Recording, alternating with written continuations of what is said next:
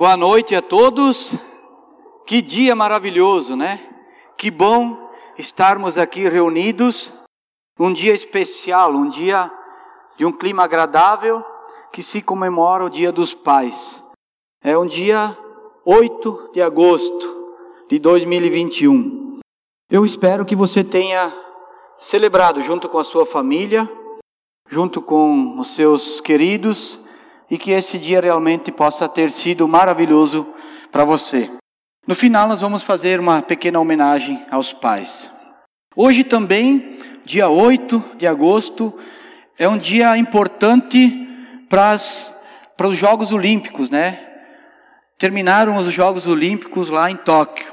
Então foram 15 dias de esportes, 15 dias que o mundo estava focado, os seus olhos para aquele para aquele evento. 33 esportes, 50 modalidades, 339 eventos.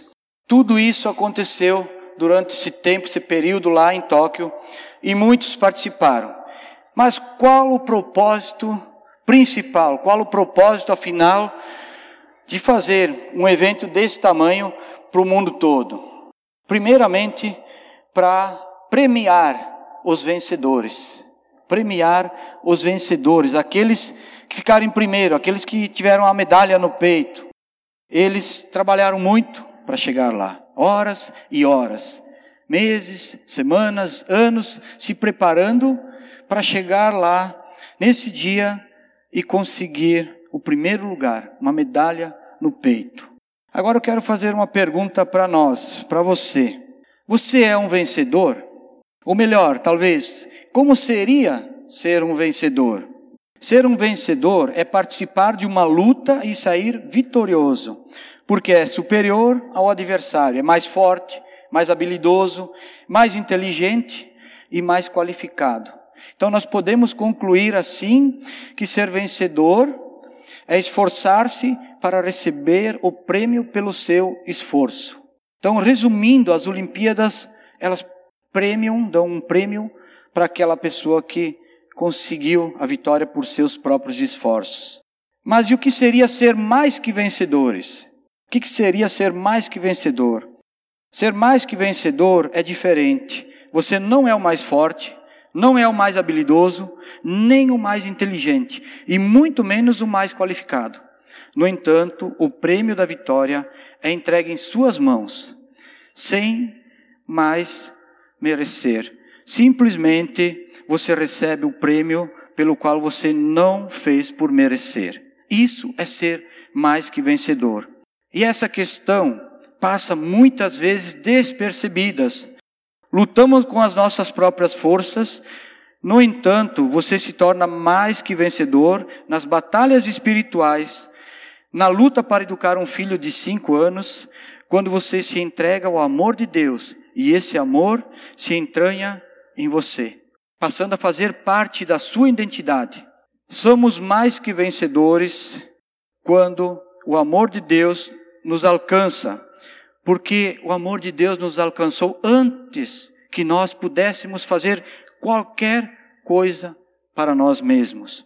E Ele nos ama, e isso é um fato. Essa é a realidade. Foi provada e comprovada através do que?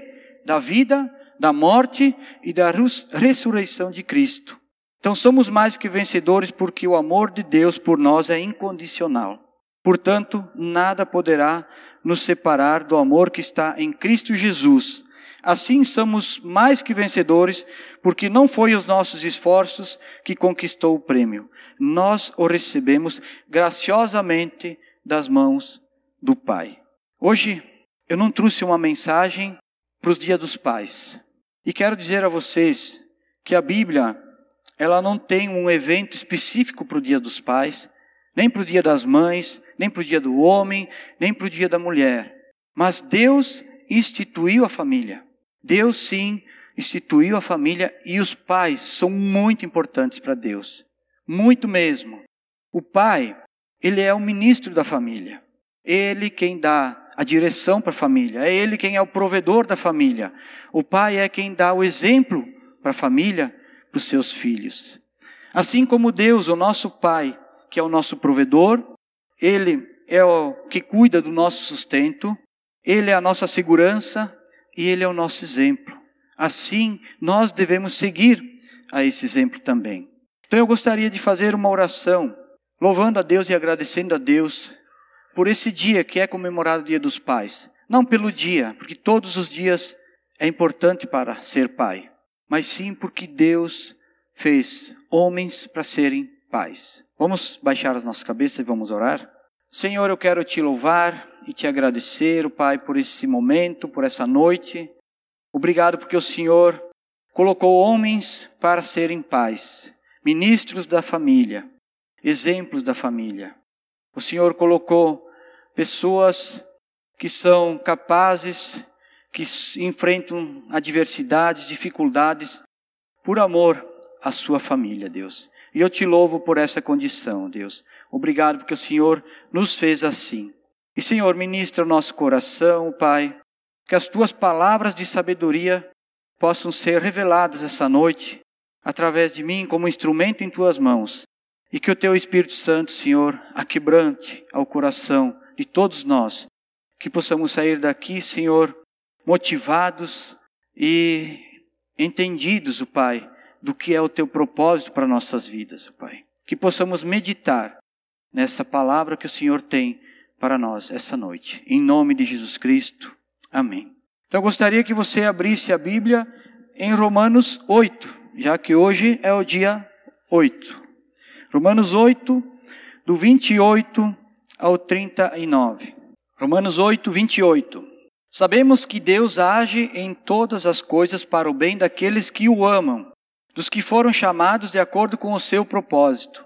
Pois aqueles que de antemão conheceu, também os predestinou para serem conforme a imagem de seu filho, a fim de que ele seja o primogênito entre muitos irmãos.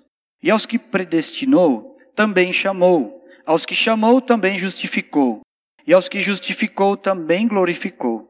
Que diremos, pois, diante destas coisas? Se Deus é por nós, quem será contra nós?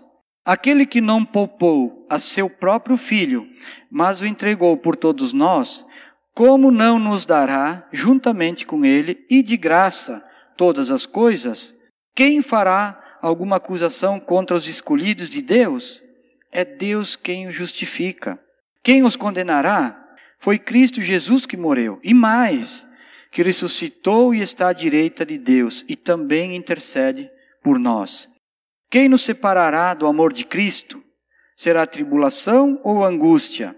Ou perseguição ou fome? Ou nudez ou perigo ou espada? Como está escrito: Por amor de ti enfrentaremos a morte todos os dias. Somos considerados como ovelhas destinadas ao matadouro. Mas em todas estas coisas somos mais que vencedores, por meio daquele que nos amou. Pois estou convencido de que nem a morte, nem a vida, nem anjos e nem demônios, nem presente, nem o futuro, nem quaisquer poderes, nem altura, nem profundidade, nem qualquer outra coisa na criação será capaz de nos separar do amor de Deus que está em Cristo Jesus, nosso Senhor. Que texto maravilhoso que Paulo escreveu aos Romanos.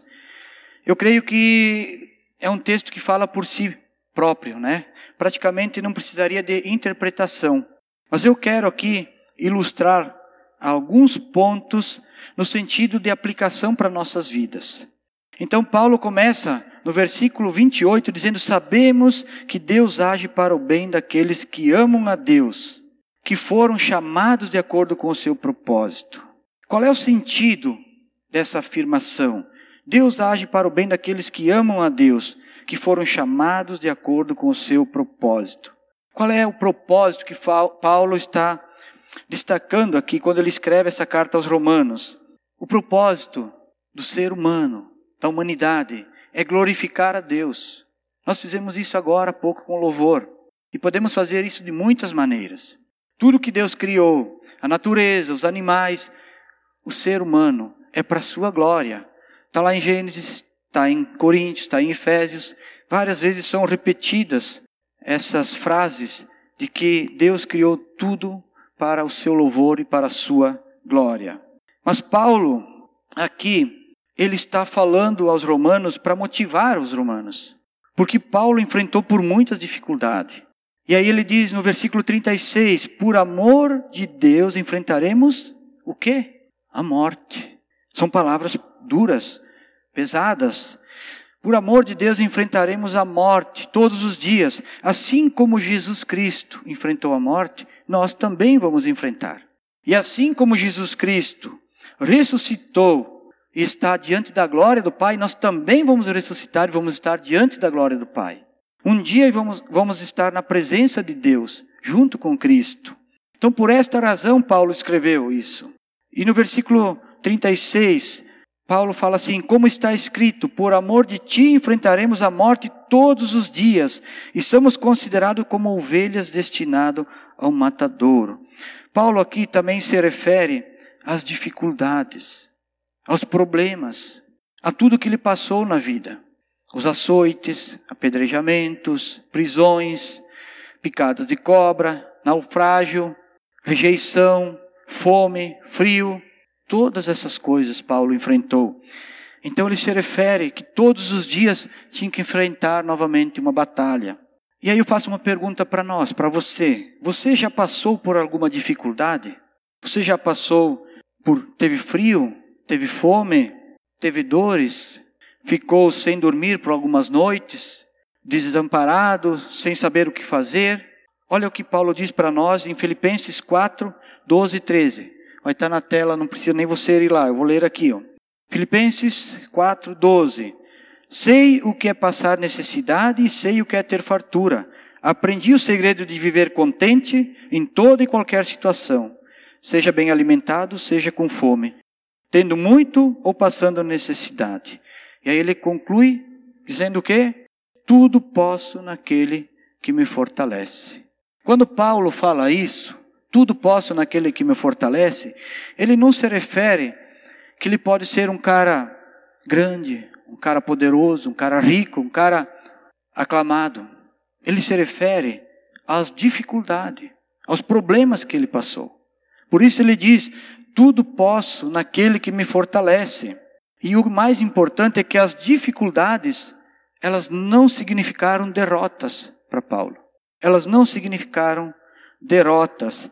Paulo sempre venceu essas dificuldades.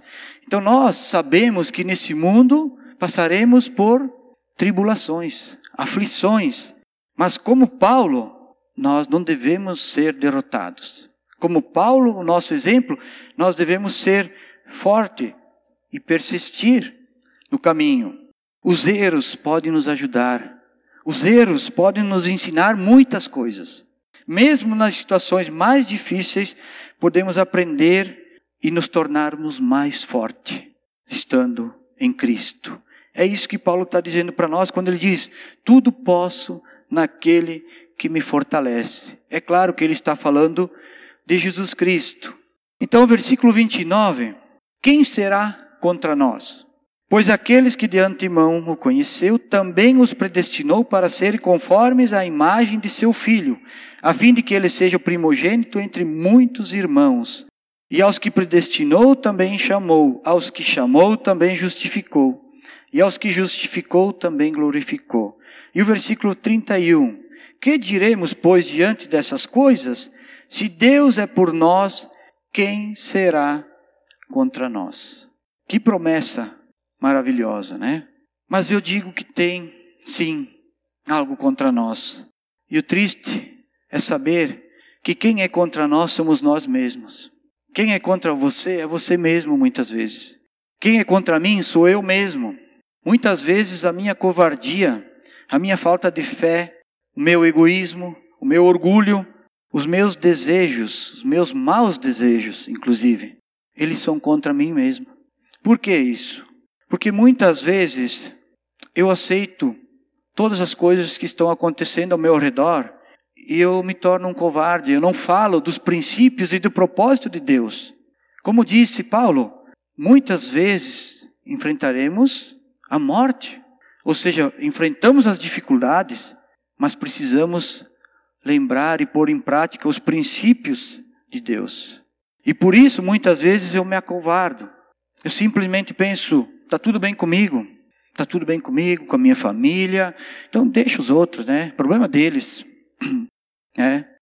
Me sinto muitas vezes um orgulhoso, um egoísta nesse sentido, porque vejo um irmão ou até mesmo o próximo indo para uma rota de colisão, indo para o mau caminho, indo para o inferno, e eu simplesmente me acovardo ou sou um egoísta e deixo por assim. Simplesmente deixo por assim. Então eu mesmo sou contra mim mesmo. Muitas vezes os meus maus desejos. Quantas vezes eu faço coisas que não condizem com a vontade de Deus. Por quê? Porque não é a vontade de Deus, é a minha vontade. É os meus desejos. E assim eu me torno uma pessoa mais orgulhosa. Então permita que o poder de Deus se aperfeiçoe em suas fraquezas. Não fuja dos problemas. Permita que Deus trabalhe no seu caráter. Que olhe para dentro de você, como Davi disse: Senhor, sonda o meu coração. Olha se tem algo errado em mim. Revela-me, para que eu possa reconhecer e mudar o meu caminho. Então é assim que nós devemos proceder: tratar os problemas, as dificuldades que estão especialmente dentro do nosso coração. E no versículo 32, Ele nos dará, e de graça, todas as coisas. Aquele que não poupou o seu próprio filho, mas o entregou por todos nós, como não nos dará, juntamente com ele, de graça, todas as coisas? A promessa continua. Deus nos dará de graça todas as coisas. E o que, que são essas coisas que Deus nos dá de graça? Eu sei que a gente tem que trabalhar para o nosso sustento. Mas muitas vezes pessoas são alimentadas e vivem sem ter que trabalhar. Então Deus dá de graça até mesmo o sustento, mas Deus dá de graça o amor, a paz, a felicidade, a esperança e o mais importante, a libertação em Cristo. E todas essas coisas que são de graça, não há dinheiro que pague. Não tem como comprá-las. Não há dinheiro que pague. Mas por que que então eu sou assim? Por que que eu vivo assim? Muitas vezes aflito, sem felicidade, sem esperança, parecendo que estou preso às coisas desse mundo, dessa terra. Por que que eu vivo assim? Será que eu não creio nas promessas? Será que é a minha falta de fé que está acontecendo isso? Então eu tenho que olhar para mim mesmo e ver o que, que está acontecendo. Porque essas coisas tão preciosas que são de graça, hoje faz muito falta, faz muita falta para muita gente. Tem muita gente abalada, precisando da paz, do amor, da felicidade e da esperança, e principalmente da libertação em Cristo. E no verso 33, é Deus quem nos justifica. Quem fará alguma acusação contra os escolhidos de Deus? É Deus que nos justifica.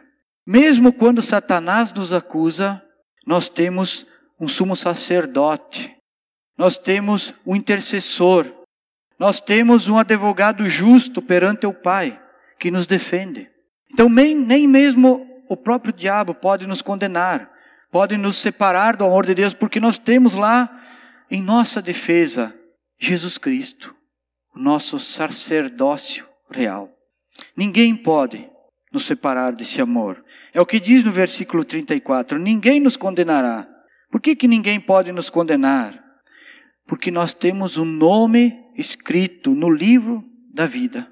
Nós temos o nome escrito no livro da vida. Quem nos condenará? Foi Cristo Jesus que morreu e mais que ressuscitou e está à direita de Deus e também intercede por nós. Ninguém pode nos condenar. No versículo 35, então fala aquilo que nós cantamos a recém. Nada pode nos separar do amor de Deus. Quem nos separará do amor de Cristo? Será a tribulação ou a angústia, ou a perseguição ou a fome, ou nudez, perigo ou a espada? Nada pode nos separar do amor de Deus. Mas isso é da parte dele, da parte de Deus, e aqui inclui a eternidade. Inclui a eternidade nesse amor.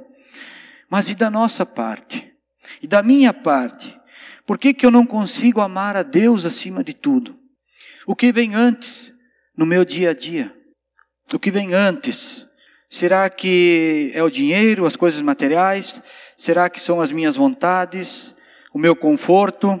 Talvez os meus ídolos, a minha rebeldia, a minha preguiça? Eu não sei quais coisas vêm antes de Deus. Porque o amor é uma via de duas mãos. Né? O amor é reciprocidade. Você ama e é amado. Um relacionamento, um casamento que só uma pessoa ama não vai durar por muito tempo, não vai perdurar. Então, a minha parte também é levada em conta. Por que isso? Porque lá em Lucas 10, 27 diz: Ama o Senhor teu Deus de todo o teu coração, de toda a tua alma, de toda a tua força e de todo o teu entendimento. É o primeiro mandamento. É um mandamento de Deus para que eu ame a Deus. Então, como é que eu posso, nesses dias, nesse mundo tão cheio de coisas, que a gente tem aplicativo para tudo, né? Daqui a pouco Jesus é só mais um aplicativo no meu celular. Nesses dias, como é que eu posso inverter essa ordem? Inverter a ordem. É simples. É colocar Deus antes de tudo. Deus antes das outras coisas. Deus antes do dinheiro. Deus antes das minhas vontades. Deus antes do meu conforto, antes dos meus ídolos, da minha rebeldia, da minha preguiça e assim por diante. É o colocar Deus antes de qualquer coisa. Então esse amor, sim, será correspondido quando nós seguirmos esse mandamento, que é o primeiro mandamento de Deus para nós. E o versículo 36 e 37 como está escrito, por amor de ti enfrentaremos a morte todos os dias. Somos considerados como ovelhas destinadas ao matadouro. Mas em todas essas coisas somos mais que vencedores, por meio daquele que nos amou. Você já pensou sobre a morte? Nós passamos por uma pandemia e ainda estamos passando, e muitas pessoas morreram. Então, creio que sim, que muita gente pensou sobre a morte. E você está se preparando para esse dia? Como podemos encarar essa verdade? Um dia nós vamos ter que enfrentá-la, né? Um dia nós vamos ter que enfrentá-la. E a Bíblia nos diz assim: devemos pensar nas coisas lá do alto, nas coisas do céu, e não nas coisas terrenas. Devemos nos desapegarmos das coisas terrenas, porque são o quê? Passageiras. São passageiras. É como uma viagem que nós estamos fazendo aqui na terra. É como uma viagem. E aí eu pergunto para ti, como é que tu se prepara quando você vai fazer uma viagem? Primeiramente era uma mala, né? As malas, né? Depois compra passagem. Ou antes compra passagem. Hoje a gente está antecipando, né? A gente compra a passagem bem antes, né? Aí você reserva o local, o hotel, a pousada. E vai organizando tudo isso para fazer aquela viagem. Mas como é que é essa viagem de volta para o céu, de volta para Deus, ela é muito diferente das viagens que nós estamos acostumados, muito diferente. Primeiro de tudo, a gente não vai levar nada. Não precisa uma mala nenhuma, porque tudo vai ficar na terra. Tudo que é da terra vai ficar na terra. Segundo, você não precisa comprar a passagem, porque a tua passagem já foi comprada. E você vai de primeira classe, porque essa passagem foi comprada com um alto preço. Foi comprada com sangue. Então essa passagem já foi paga. Você vai de primeira classe. Depois você não precisa reservar um hotel, porque Jesus disse, quando ressuscitou, eu vou vos preparar lugar. Tem um lugar lá no céu preparado para você. Então, a viagem para o céu, o caminho de volta é muito diferente de uma viagem aqui na terra. É muito diferente. E nós precisamos estar prontos, preparados, a Bíblia também diz que nós devemos deixar todas as coisas resolvidas aqui na terra. Muitos aqui fizeram um curso de finanças. E no curso de finanças se aprende que nós devemos deixar um testamento para os filhos, não deixar dívidas, devemos tratar todos os problemas que a gente tem de relacionamento com familiares e assim por diante. A Bíblia diz: A ninguém fiquei devendo coisa alguma, exceto o amor. Então, para mim estar pronto para voltar, eu preciso acertar todas essas coisas. Se não, se você não fizer isso, você não sabe qual é o dia que você vai ser chamado. Pode ser amanhã. E se eu não organizar toda essa parte, o meu filho vai ficar sem herança, ou vai ter que fazer um inventário, ele vai gastar 90% do valor do capital para pagar o inventário. Talvez não seja esse, esse número é tão exagerado, né? mas é complicado. Então nós, como Paulo, nós devemos estar prontos e preparados para esta viagem de volta. E o versículo 38 e 39 diz assim: Nada pode nos separar do amor de Deus. Aqui eu faço uma vírgula, porque tem uma coisinha que pode separar: a fé. Se eu não tiver fé, eu vou me separar de Deus.